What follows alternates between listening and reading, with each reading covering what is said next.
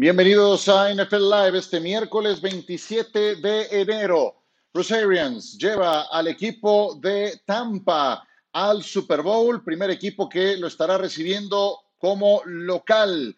Y desde luego que la pregunta que le hicieron en rueda de prensa tenía mucho sentido, porque Arians ya se había retirado, pasó un año como entrenador en jefe después de que terminó su gestión con los Arizona Cardinals y salió del retiro para tomar a los Bucaneros de Tampa Bay. Había estado lejos de la postemporada y es apenas ahora que está metiéndose de lleno a los playoffs y para disputar su primer Super Bowl. Le preguntaron sobre retirarse después del Super Bowl si llegara a ganar. Dijo, claro que no, voy a buscar el segundo Super Bowl, no tengo la menor duda. Si los Glazers me quieren de regreso, volveré fueron las palabras de Bruce Arians. Y esto nos lleva a preguntar qué agentes libres tendrán los Buccaneers para la próxima temporada. Muchos de los jugadores que tienen en la actualidad muy visibles, como Antonio Brown, como Rob Gronkowski, firmaron contratos solamente de un año. Mismo caso de Leonard Fournette.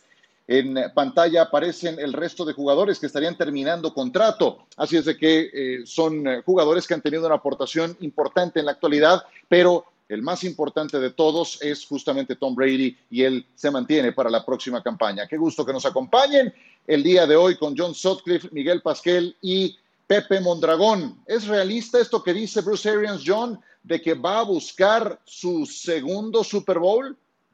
Totalmente.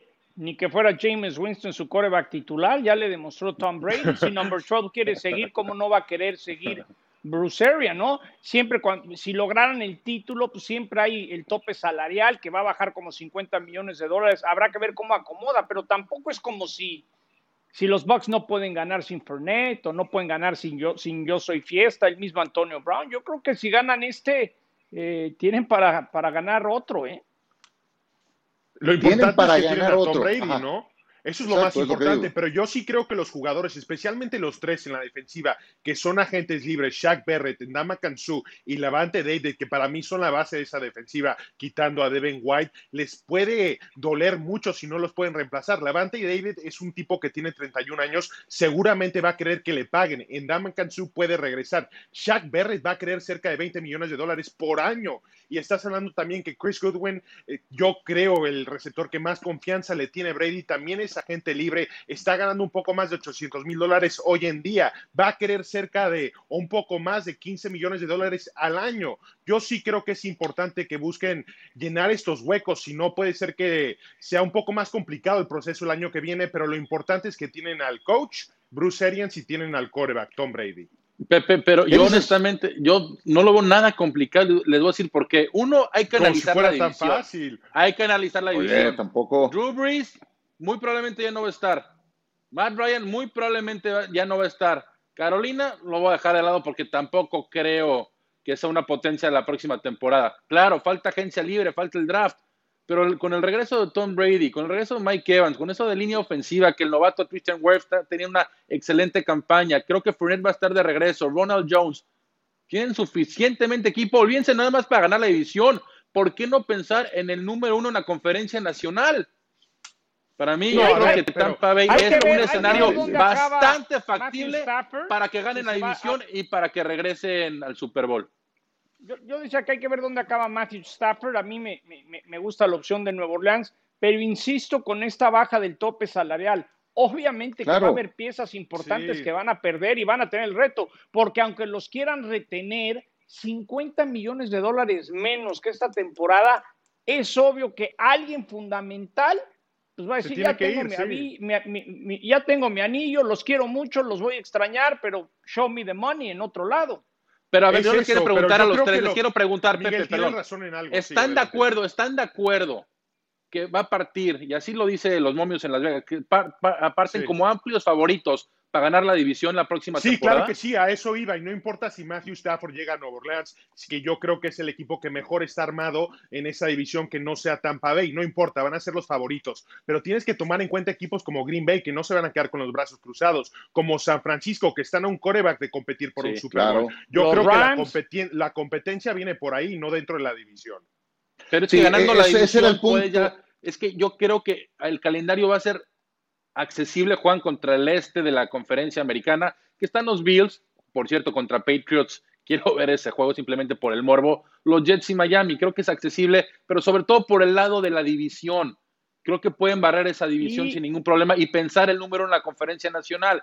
Y esperando que llegue gente, más gente en los estadios la próxima temporada, creo que fácilmente, no sé si fácilmente, pero creo que tienen el equipo para poder quedar no, es que fácilmente yo, yo sabes que en lo único, perdón, yo uno, que no estoy de acuerdo es en el fácilmente, perdón, en lo único que no estoy de acuerdo es en el fácilmente. Tiene razón, pero te digo que, que fácilmente nada, nada más quisiera terminar. Fácilmente no, no, o sea, eh, porque San Francisco va a estar de vuelta, porque seguramente Green Bay va a volver a estar merodeando ahí en las primeras posiciones, porque fácil no es nada en la, en la NFL, inclusive los propios Buccaneers la llegaron a pasar mal contra Washington, la pasaron eh, un poco mal el propio Brady contra Nueva Orleans y en el partido en Lambeau Field con esas tres intercepciones. Entonces, sí creo que estoy de acuerdo, pero no en el fácilmente. Creo que fácil no, es nada en la liga, ¿no? Yo lo Me refería a la división, ¿eh? A la división. Aunque pierdan el Super Bowl contra Kansas City, tienen equipo para volver y regresar a un Super Bowl la próxima temporada. Es decir, Tampa es bueno también, ojo, no porque no ganen, no quiere decir que no puedan meterse. Te lo aseguro que si le preguntas a Tom Brady con la pandemia, nuevo equipo, no conocía a sus receptores, yo creo que ni él pensó que se iban a meter al Super Bowl tan rápido. Yo creo que era un plan más a dos años. No, yo sí creo que iba para ganar un Super Bowl, pero hay que tomar algo en cuenta, y no son los nombres en el equipo. Vean el ejemplo de San Francisco. Para mí, para ustedes, creo, San Francisco es un equipo que está a un coreback o con este mismo equipo que puede repetir y llegar al Super Bowl. Hasta con ese coreback. Exactamente. Pequeño Tenemos que tomar en cuenta las lesiones, el cambio de temporada, todo eso. Es muy difícil en la NFL llegar a un Super Bowl dos años consecutivos, al menos que tengas un coreback como Patrick Mahomes, que es la nueva revelación en la liga. No lo pudo hacer muchas veces en Nueva Inglaterra, solamente una vez pudo ganar Super Bowls consecutivos. Yo no sé cómo lo hace más fácil el estar en Tampa Bay. Bueno, si quieren pasamos al siguiente tema que tiene que ver con la contraparte de Bruce Arians. Por muy quarterback whisperer, muy genio de los quarterbacks que haya sido, Bruce Arians jamás había estado en un Super Bowl. Si estuvo cerca en una final de conferencia con Carson Palmer siendo su quarterback, pero nada como lo de este año. Y Andy Reid está camino a su tercer Super Bowl. Llegó a uno con Filadelfia, lo perdió. Llegó a otro con Kansas City el año pasado, lo ganó en Miami, fue de hecho su primer anillo después de dos décadas de carrera y ahora está en el segundo de manera consecutiva. Esos son los números de Andy Reid en eh, postemporada con Eagles y con los Kansas City Chiefs. Estamos hablando de un entrenador material salón de la fama quinto en victorias en la historia de la NFL.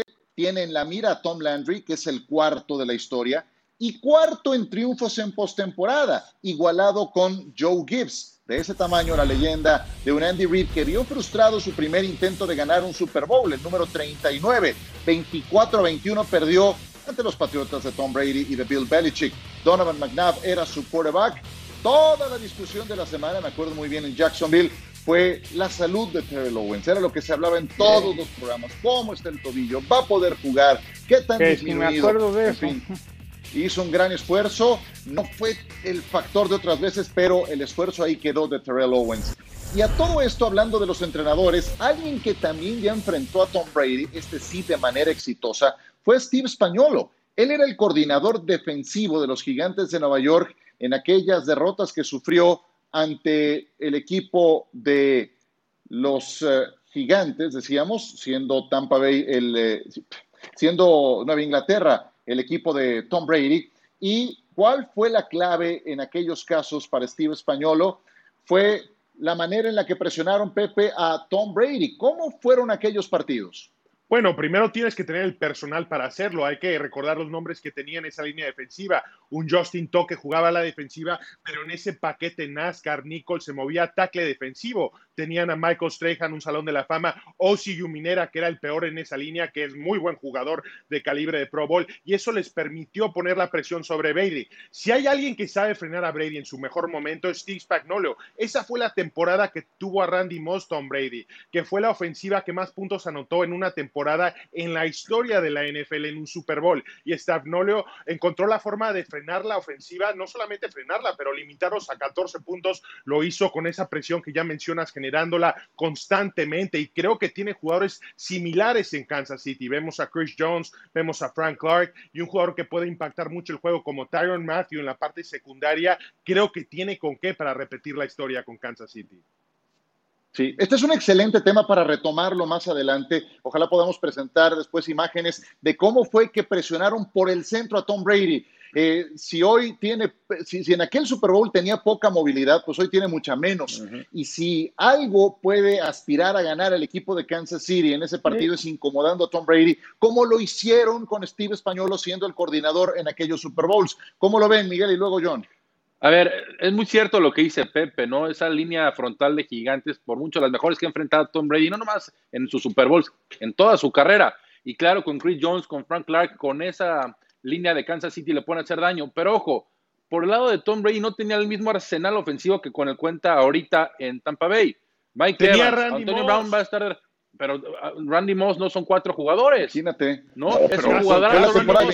Y si algo tiene, y ¿eh? si algo, no, no, no, por favor, si tuvo 25 Tenía Wes Walker, Randy Moss, no me puedes decir que Chris Godwin es mejor que Randy Moss ni que Mike Prefiero el Arsenal que tienes, prefiero, prefiero a Mike Evans, prefiero a Chris Goodwin, prefiero a Antonio Brown y prefiero a Gronkowski que el Arsenal que tenía en ese entonces. Dame cualquier equipo con Randy Moss y me quedo con ese.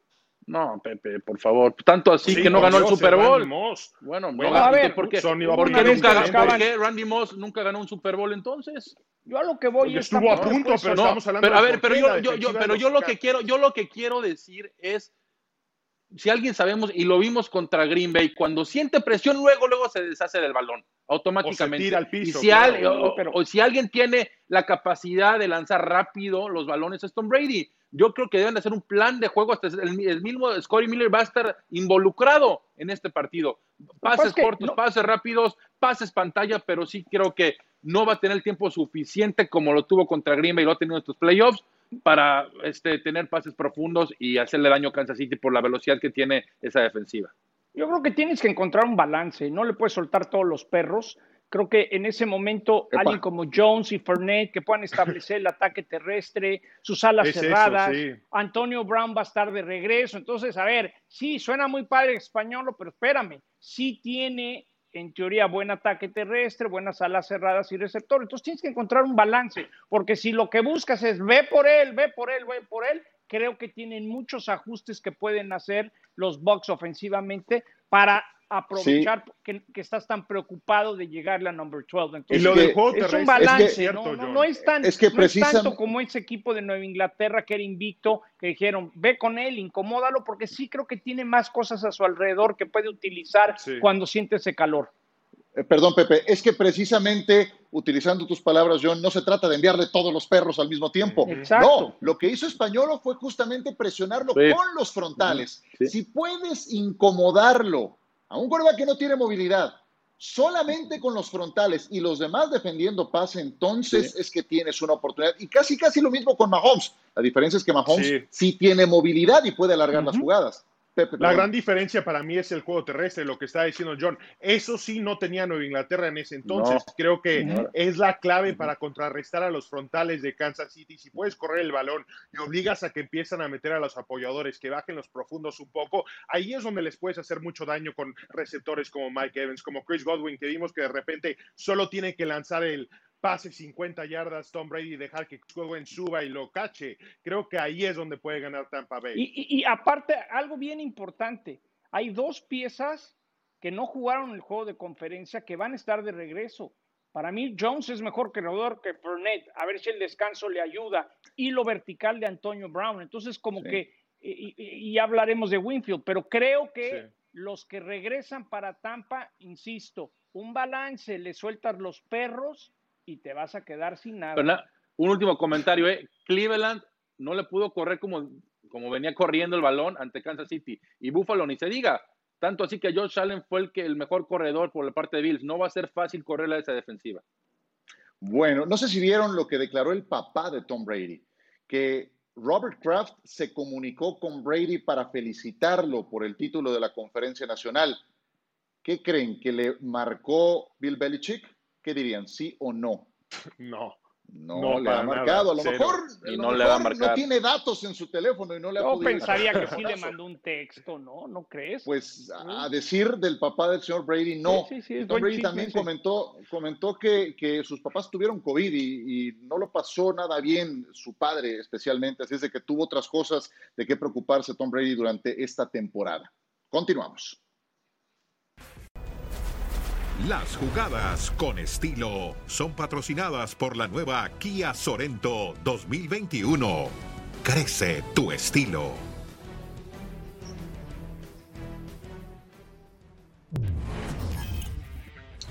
Venga, un poco de imaginación, claro que sí. Muchas gracias a nuestro patrocinador, Nicole Hartman, con esta jugada. Es que tienes que estar, Pepe, prevenido para estas jugadas de jet sweep, de cambios de dirección. Kansas City tiene jugadores muy dinámicos. Pero es imposible estarlo por la velocidad que tienen esos receptores. Es el arma más potente de Kansas City, la velocidad. Parece que tienen un equipo de atletismo en el campo. McCall Harmon, Tariq Hill, todos esos jugadores son muy difíciles de detener. Vean esto, esto es un jet sweep y parece un pase de 20 yardas.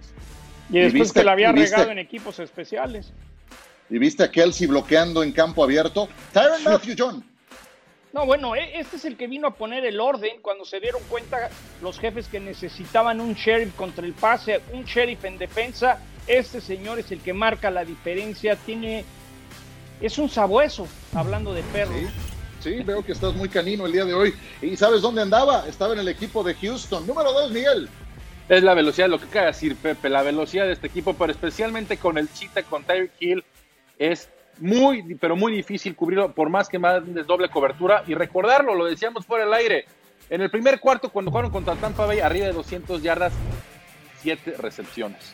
Más rápido que un galgo, diría John Sutcliffe eh, en, ese estilo. Y número uno, Travis Kelsey, el mejor a la cerrada de la NFL. Vean nada más qué, qué capacidad atlética la que tiene para salir, cortarse, lanzarse. Ya lo vieron bloqueando en campo abierto Lleva, ¿qué son? Cinco temporadas superando las mil yardas. Bien pudo ser líder en yardas por recepción de la NFL. Jugadorazo Travis Kelsey que está de vuelta. El Super Bowl está por la pantalla de ESPN próximo 7 de febrero. Recuerden, quédense en casa. Yo sé que es padrísimo organizar reuniones entre amigos, entre familia. No son tiempos para reunirse.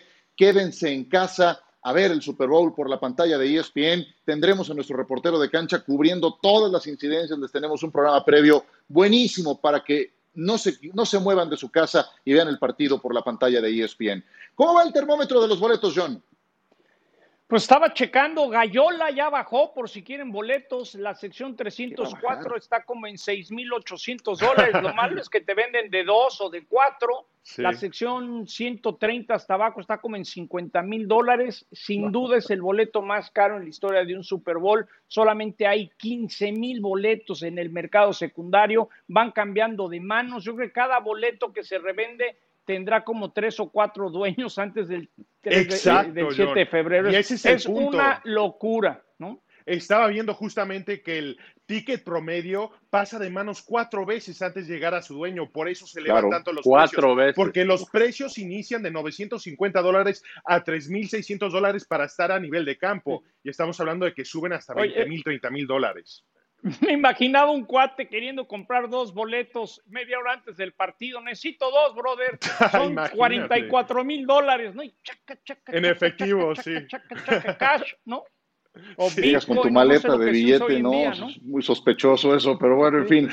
Eh, no, cambia, eso no cambia. quiere ver a Tom Brady, mi Sí, lo que no cambia esta, lo que sí cambia con esta alta demanda es el número de boletos disponibles, no más de 25 mil. Muy bien, metemos un pequeño cambio de juego a temas de Super Bowl. Hablamos de Jared Goff, que dijo el gerente general. Too many times we beat ourselves and, and we just have to play better. We're not taking good enough care of the football. It's as simple as that. The sun is going down and I'm feeling in the zone. I'm in trouble now. Rolls to his right. Taken down, he fumbles. Goff got hit. Intercepted by Javon Kinlaw. Touchdown! Jared Goff gets absolutely smoked. I'm in trouble now. It's something that has to get better. That's the bottom line. I'm in trouble now. If he was lying, I'd, I'd, I'd feel differently about it. He's absolutely right. I'm a big boy. I can handle it.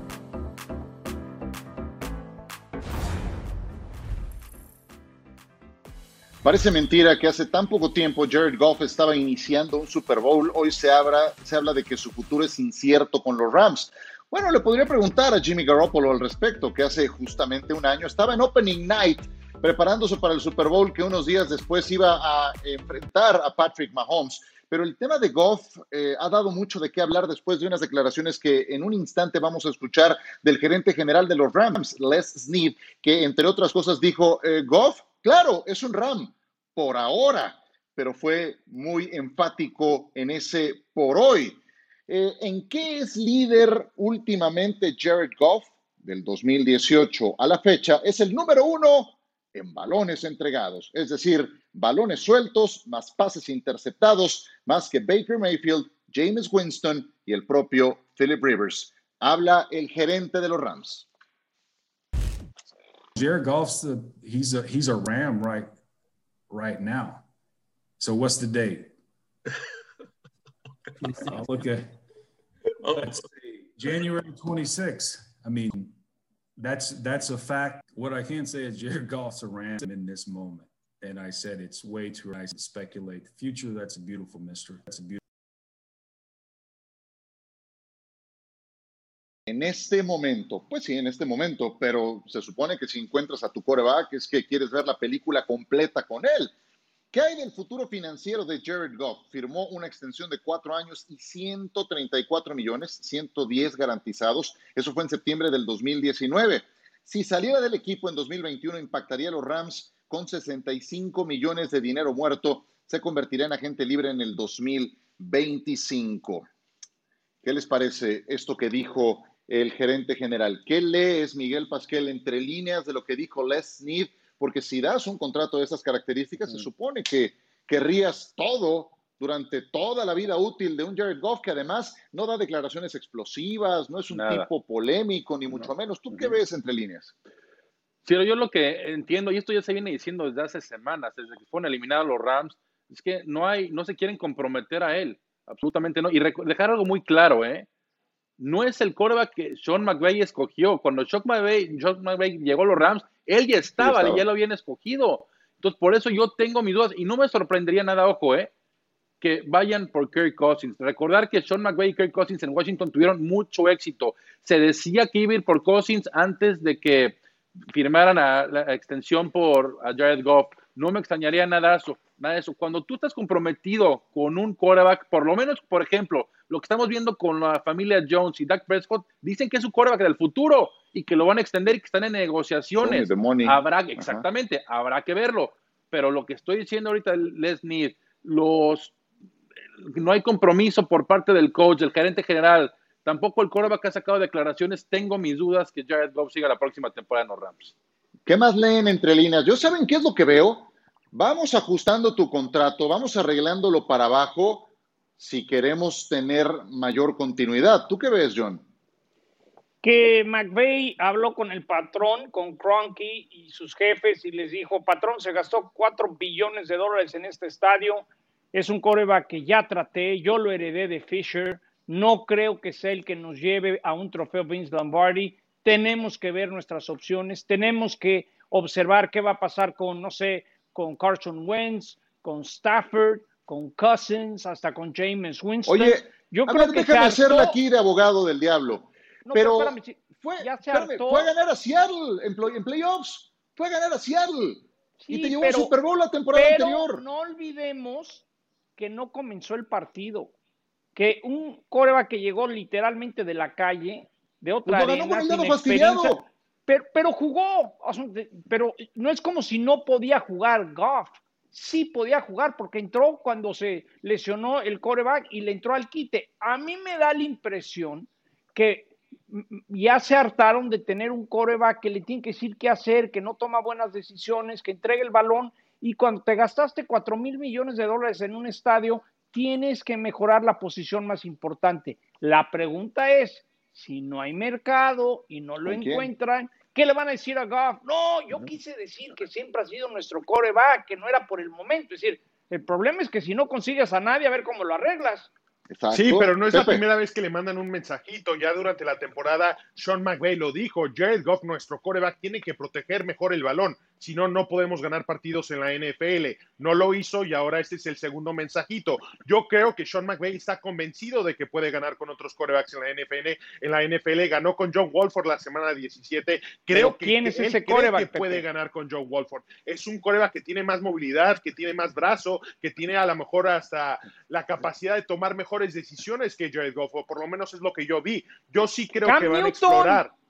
Van a explorar. No, Cam Newton, ¿qué pasó, yo? No, no, no. A ver, pero, voy, a terminar, voy a terminar mi comentario. Con Goff? No tiene nada que ver con Cam Newton. Pero, te con Goff. Van a explorar a, los Matthew Stafford que los pueden llevar al Super Bowl y también van a explorar a los corebacks que siguen en su contrato de novatos, que no cuestan mucho dinero y eso sería una opción de dejar a Jared Goff en el roster y traerle competencia, ya sea con un coreback de esos o un coreback novato a través del draft. Trubisky. Si un veterano sí creo que lo van a tratar de sacar del equipo, pero va a ser bastante complicado complicado, porque si lo cortas, dejas dinero muerto, es prácticamente pagarle para que no Oye, para ti. Son, y si son no creo que exista un equipo en la NFL que quiera recoger ese contrato que tiene actualmente Jared Goff. Son 34 millones de dólares que hay que pagarle la, la próxima temporada. Entonces, lo que, la conclusión que veo entonces, Jared Goff es un quarterback de sistema, porque sus mejores números fue cuando estaba el fabuloso Todd Gurley. Se apagó Todd Gurley y este quarterback se vino para abajo y lo vimos en el Super Bowl contra New England.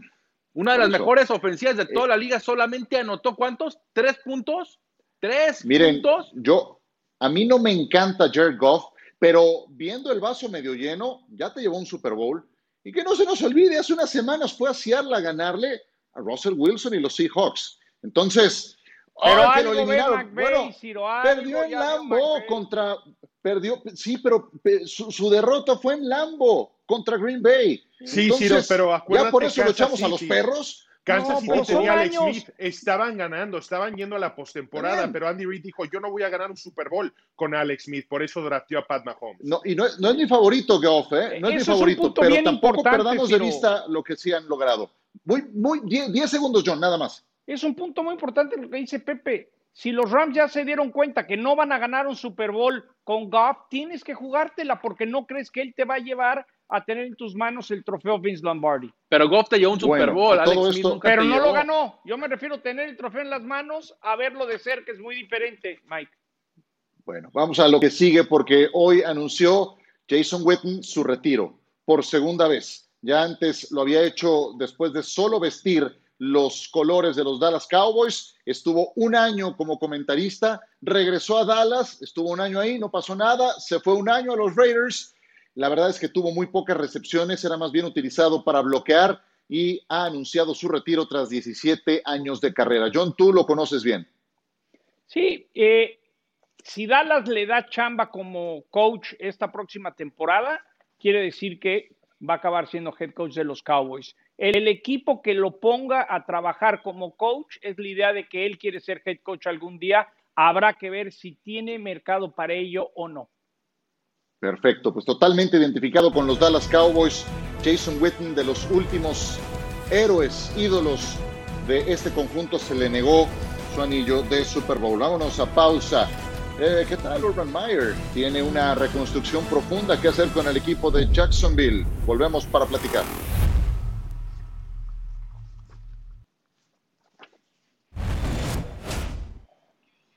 Este es uno de los movimientos eh, que tienen más suspenso para la próxima temporada. Urban Meyer, como nuevo entrenador de los Jacksonville Jaguars, triunfó en colegial y ahora pretende hacerlo en profesional.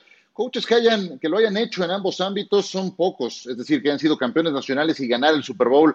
Ahí tienen a Jimmy Johnson, a Barry Switzer, a Pete Carroll, pero sobran dedos de la mano para encontrarlos. Veremos si Mayer lo puede lograr. Lo que sí es que tiene mucho capital en el draft. Dos selecciones en la primera ronda, otras dos en la segunda ronda, once en total. Ahí aparecen en pantalla. Los mejores prospectos para el próximo draft, pues está muy claro, Trevor Lawrence, quarterback, un talento generacional de la Universidad de Clemson y todo apunta a que será Jacksonville su nuevo destino. Sería un grave error que Jacksonville no se lo llevara. ¿Qué opinas al respecto, Pepe? Que si no toman a Trevor Lawrence al día siguiente van a despedir a Urban Meyer. Yo creo que tomó ese trabajo, literal, es que yo creo que lo llevaron ahí para trabajar con un coreback joven que viene del colegial, que va a respetar a su entrenador en jefe porque es un chavo y tiene el respeto de todos los jugadores jóvenes, Urban Meyer. Y también yo creo que lo interesante va a ser qué haces después de esa selección, con la segunda selección en la primera ronda. Ahí sí creo que es importante buscar un receptor, una ala cerrada, un corredor que pueda marcar diferencia y ayudarle a tu joven coreback. John. Es un cambio de cultura que buscan los Jacks en un momento muy importante. La franquicia quiere que les hagan su nuevo estadio. Eh, el condado de Jacksonville no ha querido. Eh, hay que ver al cambiar esa cultura si todo el mundo va saliendo corriendo de Jacksonville, los agentes, los veteranos, nadie quiere estar ahí, que te trataban mal. Eh, entonces eso va a ser bien importante. Y algo que hay que estar pendiente, Urban Meyer tuvo problemas de salud, de salud. fuertes, por eso se retiró en Ohio State. Dicen que en lo colegial era una derrota y se acababa todo, que ahora en la NFL va a poder digerir mejor las derrotas. Eso fue el mensaje que mandaron, pero queda claro que esta es la oportunidad para o la rompes y te hacen tu nuevo estadio o por ahí hasta Jacksonville podría ser el próximo equipo que se mude de un mercado muy pequeño. ¿eh? John, y para sumar a lo que dijiste, es muy importante sacar a los veteranos que ya están acostumbrados a echar la flojera, de no trabajar bien. Eso es lo que hizo Jimmy Johnson cuando llegó a Dallas. Dijo, los veteranos fuera, voy a traer talento joven que me respete por lo que hice en el colegial y por eso pudo cambiar la cultura de ese equipo. Sacó a su mejor jugador en ese entonces, lo cambió para recibir las elecciones y reconstruir el equipo. Sí, pero ahí le dieron, ahí le dieron que todo el draft de Minnesota le dieron por Herschel Walker. Yo lo que estoy viendo con Jacksonville, y John, yo creo que mucho va a ser si se cambian de ciudad o no, lo que puedan hacer ahorita con Urban Meyer. Porque es un equipo que si sigue sin meter gente al estadio va a afectar. Ahora, Ciro, lo estábamos viendo. Tienen tres selecciones en las primeras 33 selecciones. Tienen, tienen dos en, las primeras 46. cuatro en las primeras 46. tienen la de Rams en la primera y tienen la de Minnesota en la, en la segunda ronda. Es ahorita el momento perfecto porque tienen muy buen juego terrestre con el novato Robinson, tienen sólidos receptores, hay que mejorar la línea ofensiva y por supuesto no hay forma de que se equivoquen, es prácticamente lo, garantizado que con la selección número uno van a ir con Trevor Lawrence. Y no olvidemos que si viene este entrenador del colegial tiene conocimiento de los principales prospectos, los habrá visto de primera mano, habrá estado en reclutamientos y sabrá a quiénes llevarse. Muy bien, eh, vamos ahora con Robert Saleh, cuando esta es la primera vez que los Jacksonville Jaguars tienen la primera selección a nivel global. Ahí aparecen otros datos, otra referencia al respecto. Y bueno, hablando de estos eh, equipos, Robert Saleh es nuevo entrenador de los Jets de Nueva York. Eh, tenía mucho mercado, ya desde la temporada pasada se hablaba de que podía dejar de ser coordinador defensivo de los 49 de San Francisco y terminó yéndose a los Jets de Nueva York, otro equipo donde tiene capital para reconstruir, le, falta un montón de talento. Si uno analiza los Jets línea por línea, siguen siendo un desastre. Digo, a la vista está todo lo que pasó la temporada pasada y también tiene capital, tiene dos primeras elecciones y una más en la segunda ronda, es decir, tres en las primeras 34. Ahí estamos hablando de jugadores de impacto inmediato y si nos vamos hasta la tercera, hablamos de cinco selecciones en los primeros 87 turnos. Si seleccionas bien, estarías hablando ahí al menos de tres o cuatro jugadores titulares que estarían llegando al equipo de los Jets. John, ¿qué eh, sería lo mejor para los Jets con todo este capital que tienen? Pues tienen que ir por el coreback de Ohio State, ahí, de ahí va a partir todo, ¿no? Ya sale, se trajo al, mini LeFleur, que ya quemas a en San Francisco, si tienes que ir, tienes que ir por él y esperar que te pegue, ¿no? Porque esa, esa es la gran duda, si va a ser la realidad o no, no, no sé si, no creo que Matthew Stafford entre en esto y se quiere ir a los Jets, entonces yo creo que la prioridad número uno es que con ese primer pick que tienen, escojan un coreback que sí sea eh, como un, un, Burrow, que realmente digas, no, ahora sí tienen un coreback, porque con, Pero, con lo que tienen hoy en día no creo que van a durar mucho, ¿eh? No, yo, he leído muchas versiones en relación a, por qué no te aguantas un año más con Darnold, igual no le estás pagando un mineral, y ves si pega, no deja de ser un buen prospecto. ¿Qué dices? no, yo, yo, no, yo no estoy de acuerdo. A ver, yo no estoy de acuerdo porque tienes la segunda selección general, no sabes si la próxima temporada vas a tener top 5 yo tienes un talento generacional. Olvídense Justin Fields. Para mí, Zach Wilson en quarterback de BYU y más adelante van a poder ver mi primer mock draft, es, va para los Jets. Esta joven promesa tiene el brazo, tiene la versatilidad, tiene también el juego terrestre, tiene la visión de campo para ser, para mí, un quarterback franquicia. Es un gran prospecto, Yo creo que Robert Saleh va a venir por, por Zach Wilson y no esperarse y darle otra oportunidad a Sam Darnold. Me quedaría con Sam Darnold si considero que tiene futuro, pero al mismo tiempo también seleccionaría también a Zach Wilson. No lo podrá dejar pasar a esa joven promesa. Miguel, este equipo, con lo que tienen ahorita y con lo que van a tener después del, draft, no, va, no van a ganar ni con Sam Darnold, ni con Justin Fields, ni con Zach Wilson. Lo mejor que le puede pasar a este equipo es llegar al draft sin selecciones de primera ronda, porque significa que canjearon y consiguieron a Deshaun Watson. Ese sí es un coreback franquicia. No hay ninguna duda sobre Deshaun Watson. Es uno de ah, bueno, ¿tú crees que Deshaun... estamos hablando del draft. Se quiere ir a del draft. Por eso. Si me dices, ah, no, bueno, sí, sí. Lo, mejor que pueden hacer con esa Si dices del draft, estoy contestando. Si, si la cambias, estoy de acuerdo. Si la, okay, por eso, ronda, si me dices, oye, ¿sabes qué? Voy a tomar a Deshaun Watson, que puede ganar. Estoy de acuerdo. No entiendo, ¿eh? no se entiende si hablan los dos. A ver, Pepe tiene algo muy, breve, 15 segundos cada quien. John Watson quisiera ir a los Jets, adelante, agárralo. A ver, porfa, a ver. Claro. Bueno, no quisieron sus 15 segundos. Este, vamos a cambiar de tema. En un instante regresamos en NFL Live y hablamos de receptores abiertos. Yo quiero saber si los señores tienen a Tyreek Hill como el mejor receptor abierto de la NFL. ¿Hay argumentos? Por supuesto que los hay. Ya, ya volvemos.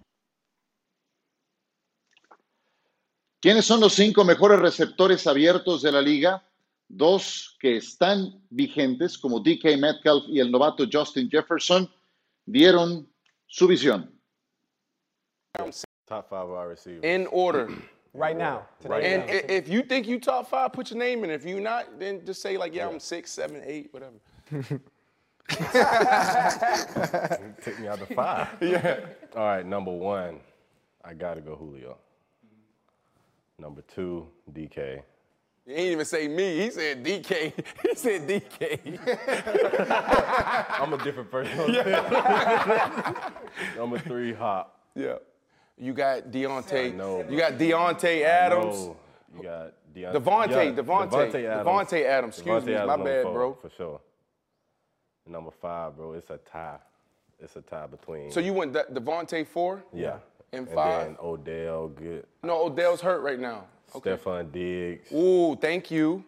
AJ Brown. No, give, give me. He So went I to school it's, when a, I it's should a real, it's a real tie. See, that's that's five. how Like, when you get the five, it's interchangeable. I, to me, the, the, the top five are interchangeable based on preference and who you like. Yeah. So give me your top five. I hear your top five too, because I know you study these receivers still. Uh, top five. Um, Bro, you retired, bro. You ain't It don't played in matter, 20 still years. top five. uh, yeah, I'll go with Julio first. I'm gonna have to go with Devontae number two. Mm, that's your baby. Um, three. DK is sitting right. I'm gonna wait on DK. Hold on. I'm coming. I'm gonna go with me number three. Oh, Me number three. I'm gonna go DK. Then I'm gonna go D Hop. That's just how it is. DK four. DK four after me. Yeah. How you how you feel about that? It's preference. bro. it's Top perfect. five, top five. I like it. Pues digan lo que digan, Nicole Harman los mandó a volar, dijo, ambas listas son irrelevantes porque ni siquiera tienen a Tyreek Hill en ellas. Y les digo una cosa, Harman tiene toda la razón. Yo no veo manera de no poner en el podium hoy en día a Tyreek Hill. Así es de que estamos atentos, Pepe Mondragón, a tu ranking de los cinco mejores receptores de la NFL. Bueno, vamos a empezar con el número 5 y es Julio Jones. Sé que tiene 31 años, que solamente jugó nueve partidos esta temporada, pero Julio Jones cuando está saludable y está jugando sigue siendo el mejor jugador en el campo, es una bestia. Número 4, DeAndre Hopkins. Siempre lo he dicho, no es el mejor receptor en la NFL, pero para mí tiene las mejores manos. Tiene manos suaves de almohada, lo que quieres en tu receptor para quedarse con cualquier ovoide. El número 3, Tyreek Hill, la chita, lo acabas de decir, y fácilmente podría ser el número uno. Creo que con el balón en sus manos es el jugador más explosivo en la liga. Tal vez Lamar Jackson tenga ese título, pero uno de los dos más explosivos en la liga. El problema de Tyreek Hill es que no es un receptor tradicional. Que no corre las trayectorias tradicionales. Por eso es difícil definirlo como un receptor y por eso tengo a estos dos enfrente de él. Número dos, Stefan Dix. Demostró que puede correr cualquier trayectoria que le puedas poner, que es un receptor completo, que es un número uno y que es el mejor en la NFL tal vez en esta temporada, pero yo creo que hay uno mejor. Y el número uno es Devante Adams. Creo que este año se separó de cualquier otro receptor en la liga, es el mejor por mucho, no solamente por lo que puede hacer en el campo, en sus trayectorias, las manos que tiene, la velocidad, pero lo que hace cuando sale de la línea, creo que es el mejor haciéndolo. La separación que crea en sus primeros tres pasos es impresionante. Muy bien, entonces tienes a Tyreek Hill número 3. Número 3. Yo lo tengo número 2. Yo lo tengo número 2. Me parece un arma eh, dificilísimo de defender y además te crea unos huecos por cómo se preocupan las defensivas rivales por él, que son explotadas por otros de sus compañeros. John, venga con el tuyo. Yo quise poner en el quinto lugar a Justin Jefferson. Me encantó lo que hizo el novato con los vikingos, 1.400 yardas, casi 16 yardas por recepción, 7 touchdowns. Número cuatro, de Andre Hopkins. Se va a ir entendiendo cada vez más con Kyler Murray. Sigue siendo top de tops. Número tres, Chita. Lo de Tariq Hill, estoy de acuerdo contigo, Ciro.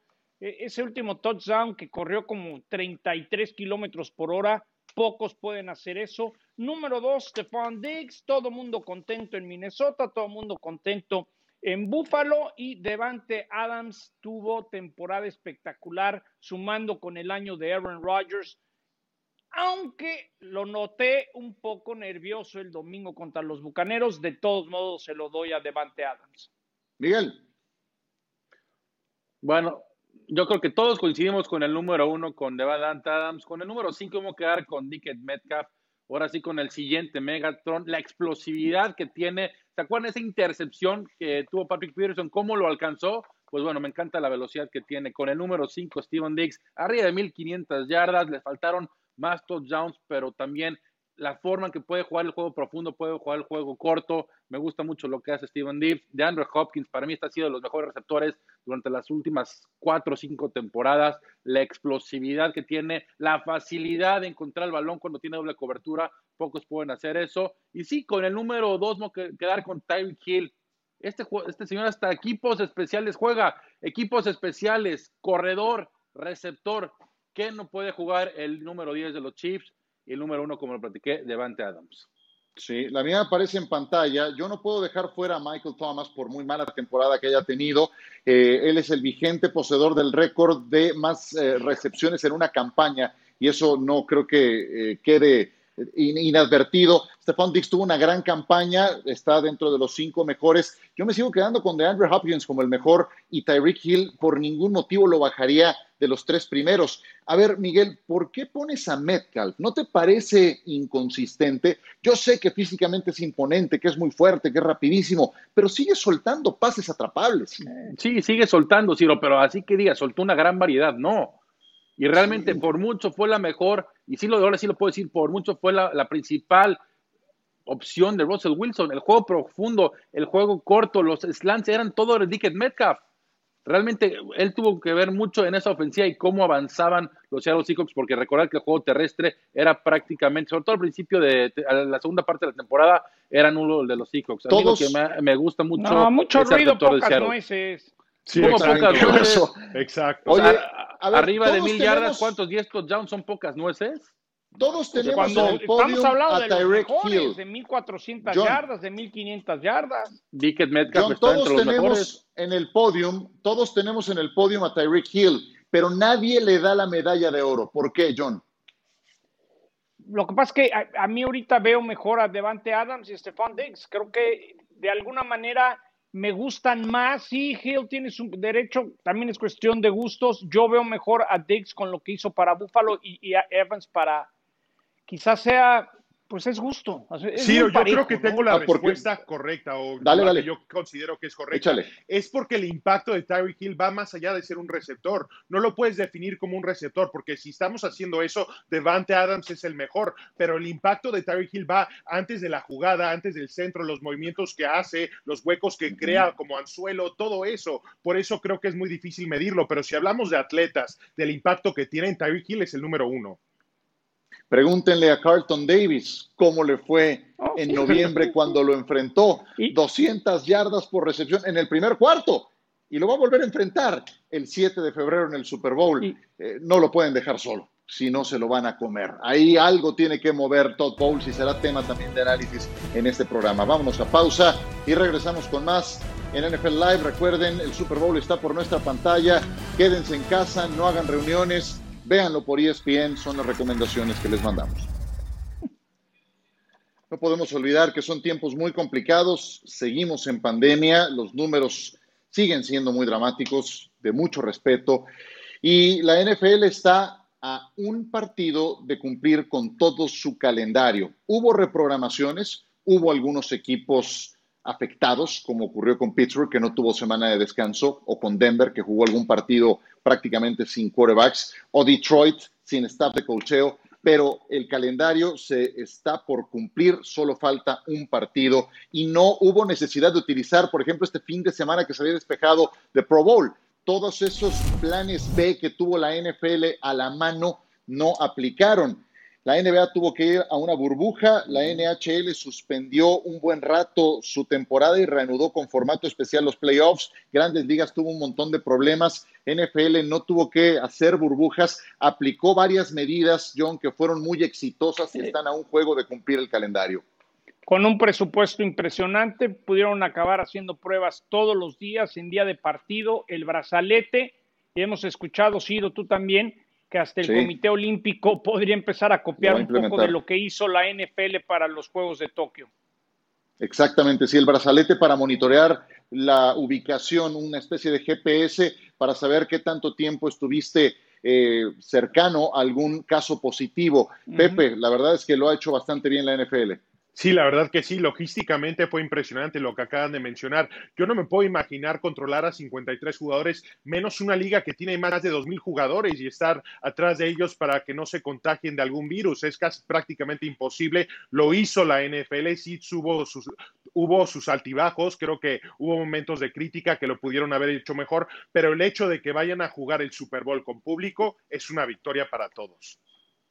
Michael, ciérralo. Es que sabes qué, Ciro, después de ver lo que venían haciendo las otras, las otras ligas, como lo vimos, la NBA, eh, las grandes ligas que tuvieron sus propias burbujas, pensamos que algo similar iba a pasar y no, la NFL decidió, se juega la temporada como se va a jugar, como está planeada en cuestión de logística y la verdad mis aplausos, todo el respeto por cómo sacaron la temporada antes. Sí, tuvieron tropiezos, pero aún así sacaron una temporada que se veía al principio poco difícil de sacarla como estaba planeada, adelante por el número de integrantes de cada ¿eh? equipo, por el número de integrantes de cada equipo, por la cantidad de pruebas que tuvieron que hacer, por el número de franquicias involucradas, era el que mayor grado de dificultad em, implicaba y están a punto de terminarlo. La verdad es que lo hicieron bien y como dice John, si hubieran querido, bien pudieron haber jugado el tazón de los profesionales. Recuerden, el Super Bowl está por ESPN Véalo en casa, no haga reuniones y aquí lo esperamos. Gracias, John, que la pases bien. Gracias, Pepe. Gracias,